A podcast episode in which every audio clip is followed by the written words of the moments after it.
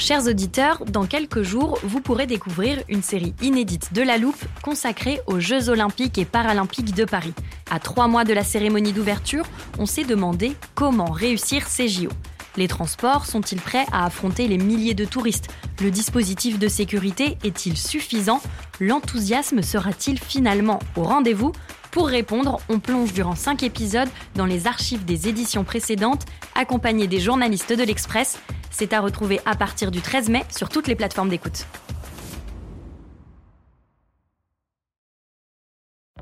Life is full of what ifs. Some awesome, like what if AI could fold your laundry? And some, well, less awesome, like what if you have unexpected medical costs? United Healthcare can help get you covered with Health Protector Guard fixed indemnity insurance plans. They supplement your primary plan to help you manage out of pocket costs. No deductibles, no enrollment periods, and especially no more what ifs. Visit uh1.com to find the Health Protector Guard plan for you.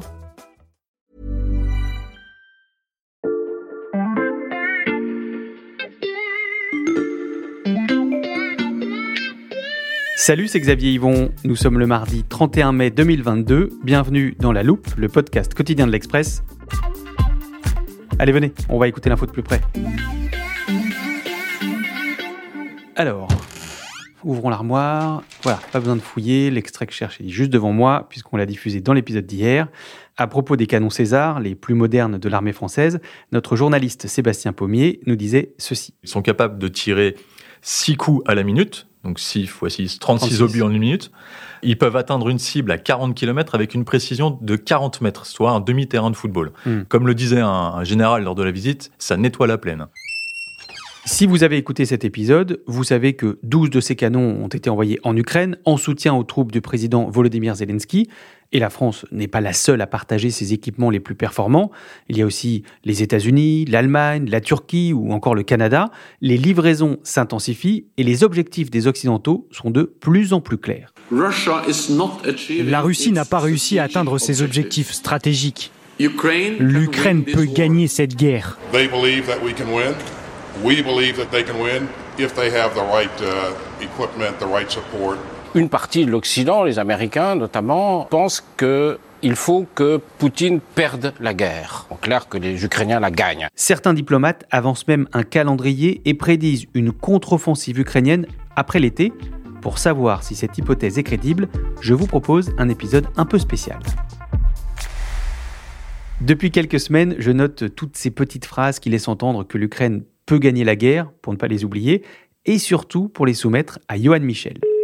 Je vous rappelle rapidement qui c'est euh, avant qu'il ne décroche. Il est chercheur analyste à l'International Institute for Strategic Studies et spécialiste des questions militaires. Vous l'avez déjà entendu dans un épisode sur le corridor de Zouelki. Allô?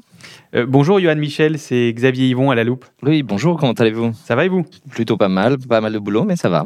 Euh, Je vous appelle pour euh, faire le point. J'ai noté toutes les déclarations récentes des responsables militaires de plusieurs pays ou même de l'OTAN, selon lesquelles l'Ukraine peut désormais gagner la guerre, et on voudrait passer cette hypothèse à la loupe avec vous. Bah, avec plaisir, euh, sauf que euh, ça veut dire quoi exactement gagner la guerre dans ce cas précis? Hmm. Parce que euh, c'est euh, l'Ukraine reprend la totalité du Donbass, puis euh, la Crimée, elle euh, rentre à Moscou, ou est-ce que euh, gagner la guerre, c'est euh, faire en sorte qu'elle s'arrête maintenant? Alors c'est une bonne question. Oui, c'est une bonne question, mais euh, du coup, euh, vous aviez raison. Je pense que ça vaut le coup d'en faire un épisode. Ok, je vous propose qu'on commence par euh, un point sur l'état des troupes. Euh, sur quoi on s'appuie aujourd'hui pour dire que l'Ukraine peut battre la Russie sur le champ de bataille? On s'appuie sur plusieurs choses, euh, notamment la situation générale des fronts. Euh, quand je dis des fronts, c'est parce que euh, voilà, depuis le début de cette phase de la guerre, depuis février, on, a eu plusieurs fronts qui ont été ouverts par la Russie. Et la première chose, et c'est assez évident, la Russie a, complètement été repoussée du, nord et du nord-est du pays. L'Ukraine parvient même à remporter des succès euh, limités mais notables euh, autour de Kharkiv. Après plusieurs semaines de combat, Kharkiv porte les stigmates, les soldats respirent, ils ont repoussé les troupes russes. puis la- repousser les forces russes euh, au, nord, euh, au nord de Kiev jusqu'à les raccompagner à la frontière biélorusse. À 20 km de la frontière russe désormais, ce sont les chars ukrainiens qui occupent le terrain. Ces villages viennent d'être libérés. La capacité également de bombarder euh, la Russie euh, directement euh, avec des hélicoptères d'attaque. On n'avait pas imaginé que l'Ukraine résiste aussi bien. et du coup, en fait, c'est le problème. On voit aujourd'hui des succès limités de l'Ukraine et on analyse tout ce qui se passe avec le prisme de cette surprise initiale. Et il y a un risque de suranalyser quelques éléments positifs pour euh, aller trop loin, entre guillemets, dans l'analyse. Et ça, c'est peut-être ce qui conduit une partie des observateurs aujourd'hui euh, à surinterpréter certains éléments. Et donc, du coup, on parle trop de victoire. Mais il y a clairement une possibilité de victoire aujourd'hui pour l'Ukraine. Euh, c'est possible, mais c'est pas sûr. Donc vous dites attention à ne pas pêcher par excès d'optimisme. c'est vrai que depuis le début de la guerre, il y a eu ces réussites ukrainiennes que vous mentionnez, mais aussi des victoires côté russe. Tout à fait.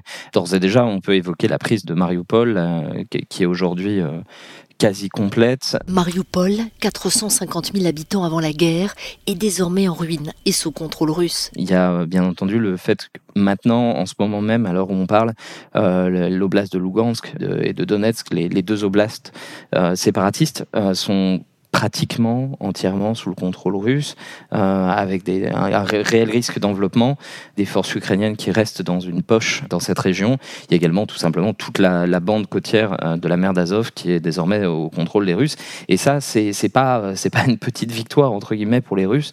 Euh, néanmoins, on analyse une victoire non pas aux prises, mais au but de guerre. Et euh, là, il faut bien noter que les Ukrainiens ont été capables de mettre en échec le but de guerre de la Russie, qui était de faire une annexion complète à court ou moyen terme de, l'Ukraine. Hmm. On sait que la question de l'armement sera cruciale dans les mois à venir. Les Ukrainiens sont désormais très largement soutenus par les Occidentaux. On a évoqué les fameux canons César français dans notre épisode d'hier et au début de ce podcast. Johan Michel, quel est aujourd'hui le rapport de force?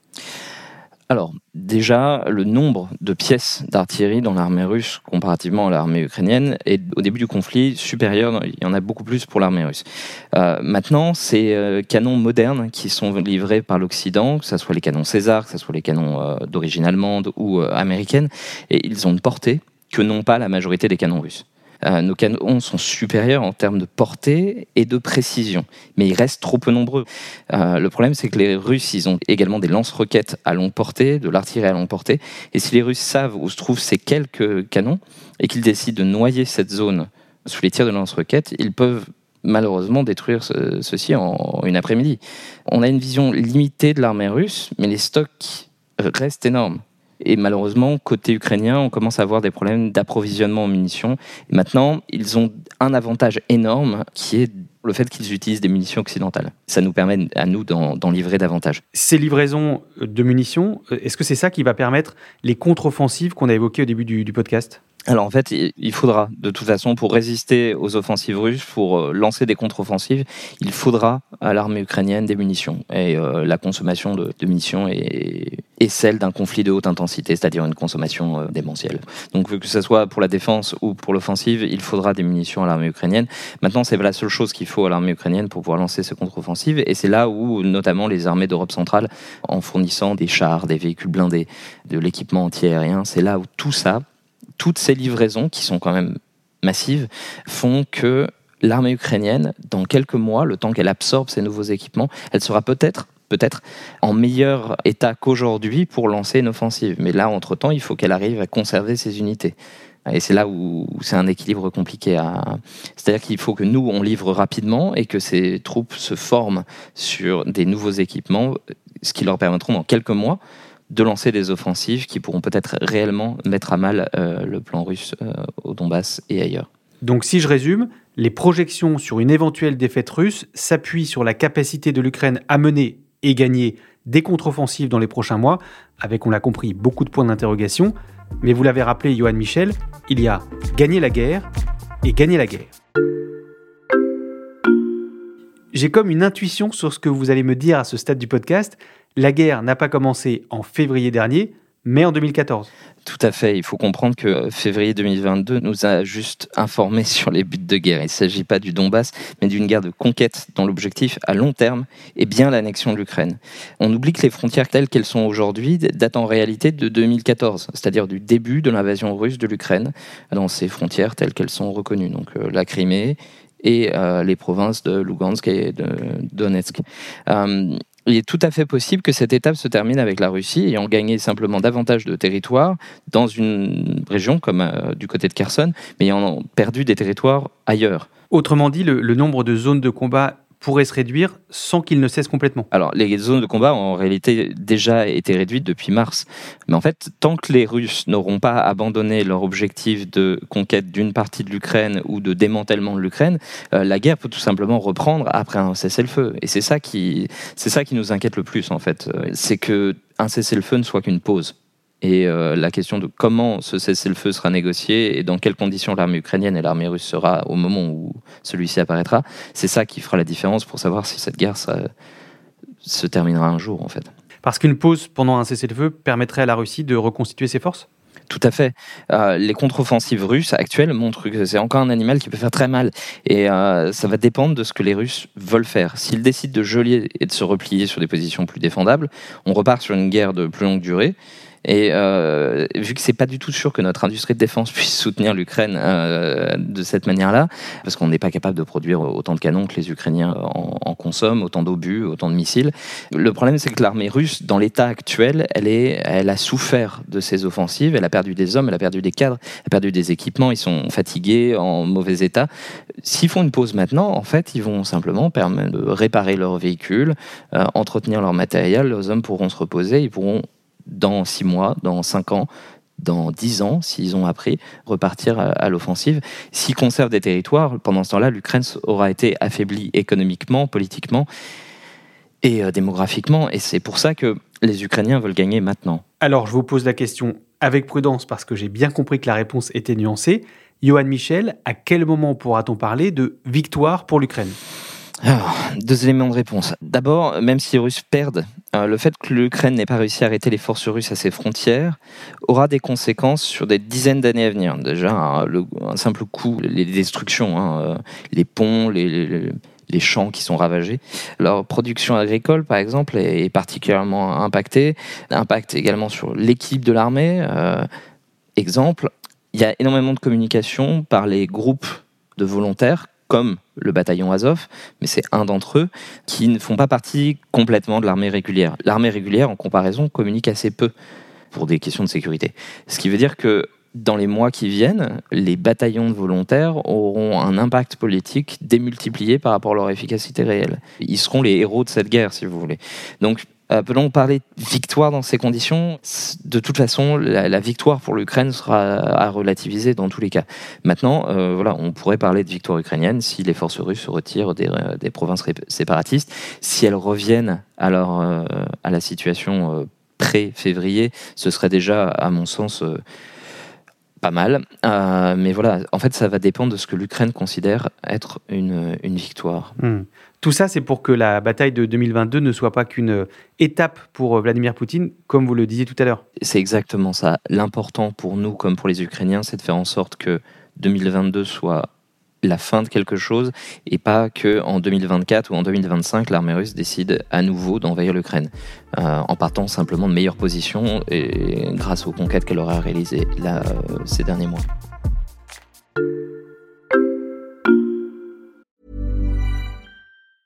When you're ready to pop the question, the last thing you want to do is second guess the ring.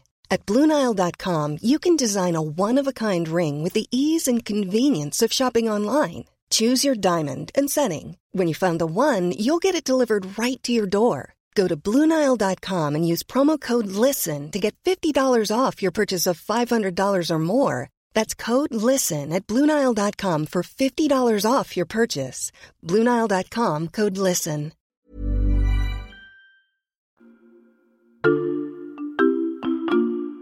Si je vous suis bien, Johan Michel, euh, l'Ukraine, soutenue par l'Occident, se bat en fait autant contre la Russie que contre l'impérialisme russe. Oui, l'enjeu, c'est bien de, mettre fin à cet impérialisme euh, poutinien, euh, cet impérialisme russe, et de leur faire accepter la perte d'une partie de leur ancien territoire comme les Allemands ont arrêté de se battre pour l'Alsace et la Moselle.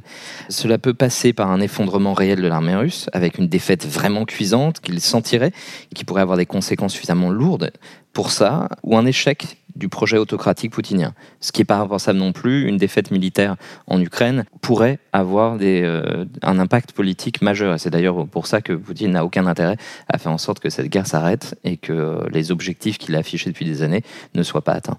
Et, quel pourrait être le rôle de l'Occident pour atteindre cet objectif? Tout d'abord, continuer notre soutien à l'Ukraine. L'Ukraine, comme je le disais, elle, peut avoir les moyens de, l'emporter, mais uniquement si elle est soutenue. Son industrie de défense ne pourra pas euh, être dans un mauvais état maintenant. Et elle ne peut pas, elle seule, euh, continuer la, lutte contre un pays qui est euh, démesurément plus grand qu'elle.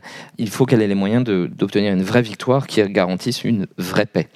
et s'assurer qu'au moment où les combats cessent, euh, on aide suffisamment, donc ça c'est le deuxième point, s'assurer qu'on aide suffisamment l'Ukraine à se reconstruire, euh, si on les aide à se reconstruire après-guerre, et que leur économie est dans un meilleur état dans dix ans que ne l'est l'économie russe, alors pour la Russie comme pour toutes les dictatures de la planète, ce sera la preuve qu'il valait mieux pas euh, faire une guerre d'annexion et que c'est dans l'intérêt de personne. Parce que sinon, la Russie pourrait s'en prendre à d'autres. À qui d'autres, par exemple? Bah, par exemple, le Kazakhstan. On a vu des, des troupes aéroportées venir soutenir le régime il y a quelques semaines en fait avant mmh. l'invasion de la nouvelle invasion de l'Ukraine elles ont été raccompagnées un peu après à la frontière mais le Kazakhstan pourrait euh, faire partie c'était un ancien territoire russe il y a des minorités russes on y distribue des passeports russes voilà il y a tout un cocktail qui euh, laisse songeur dirons-nous et dans l'hypothèse où on ne parvient pas à une victoire euh, définitive, un prochain conflit comme par exemple celui du Kazakhstan euh, pourrait être beaucoup plus menaçant pour l'Occident et pour la France? Tout à fait. On a fait le choix de ne pas payer à partir des années 90, on n'a pas payé pour conserver des stocks de vieux matériel, ou euh, on n'a pas non plus payé pour avoir les moyens de pouvoir reconstituer des stocks. On, est parti du principe qu'on aurait des années pour voir venir ce genre de, de conflit interétatique. On les a eus ces années, euh, mais on a aussi fait le choix de ne pas vouloir euh, regarder ce qui se passait, et on n'est pas remonté en puissance. D'ailleurs, depuis le début de ce conflit, on n'a toujours pas pris les, dispositions pour faire une remontée en, en puissance industrielle. Et j'évoquais la question du, Kazakhstan ou d'autres euh, endroits où nos intérêts seraient immédiatement, directement menacés. Par exemple, pour la France, le Kazakhstan euh, produit de l'uranium. Il produit, euh, c'est un des plus gros producteurs d'uranium au monde. L'uranium qui sert à alimenter les centrales nucléaires. Tout à fait. Et si on rigole doucement en voyant les difficultés des Allemands qui ont parié sur le gaz russe, on rigolerait beaucoup moins si l'uranium kazakh devenait soudainement tout aussi russe on voit bien le scénario catastrophe que vous êtes en train de nous, dérouler. Ah oui, en fait, il faut. Euh, c'est un scénario catastrophe, mais justement, en aidant l'Ukraine, on fait en sorte de limiter euh, les chances que l'impérialisme russe soit un problème dans les années qui viennent. Il faut s'assurer que les Russes sont dans un tel état après, après ce conflit euh, qu'ils ne peuvent pas se permettre ce type d'aventure ou qu'ils n'ont même pas envie de le faire. Tout ça n'est pas très rassurant. Ah, mais non, je suis désolé, je suis pas un type très rassurant de manière générale. Vous n'êtes peut-être pas très rassurant, mais passionnant sur ces enjeux cruciaux pour l'avenir du monde. Merci beaucoup, Johan Michel. À bientôt dans La Loupe. Je vous en prie. À bientôt. Quant à vous, chers auditeurs, je vous rappelle que pour suivre toutes nos analyses sur le conflit ukrainien, il vous suffit de vous abonner à l'express.fr. Le premier mois est offert en ce moment. Et pour ne rater aucun épisode de La Loupe, pensez à nous suivre sur votre plateforme d'écoute préférée, par exemple Deezer, Apple Podcast ou Podcast Addict. Vous pouvez nous laisser des commentaires ou nous mettre des étoiles. Cet épisode a été avec Charlotte Barris, Jules Benveniste et Margot Lanuzel. Retrouvez-nous demain pour passer un nouveau sujet à la loupe.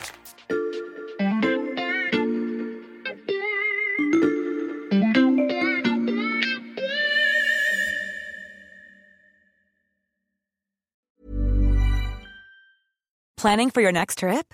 Elevate your travel style with Quince. Quince has all the jet setting essentials you'll want for your next getaway, like European linen, premium luggage options, buttery soft Italian leather bags, and so much more. And is all priced at 50 to 80% less than similar brands. Plus, Quince only works with factories that use safe and ethical manufacturing practices. Pack your bags with high-quality essentials you'll be wearing for vacations to come with Quince. Go to quince.com/pack for free shipping and 365-day returns.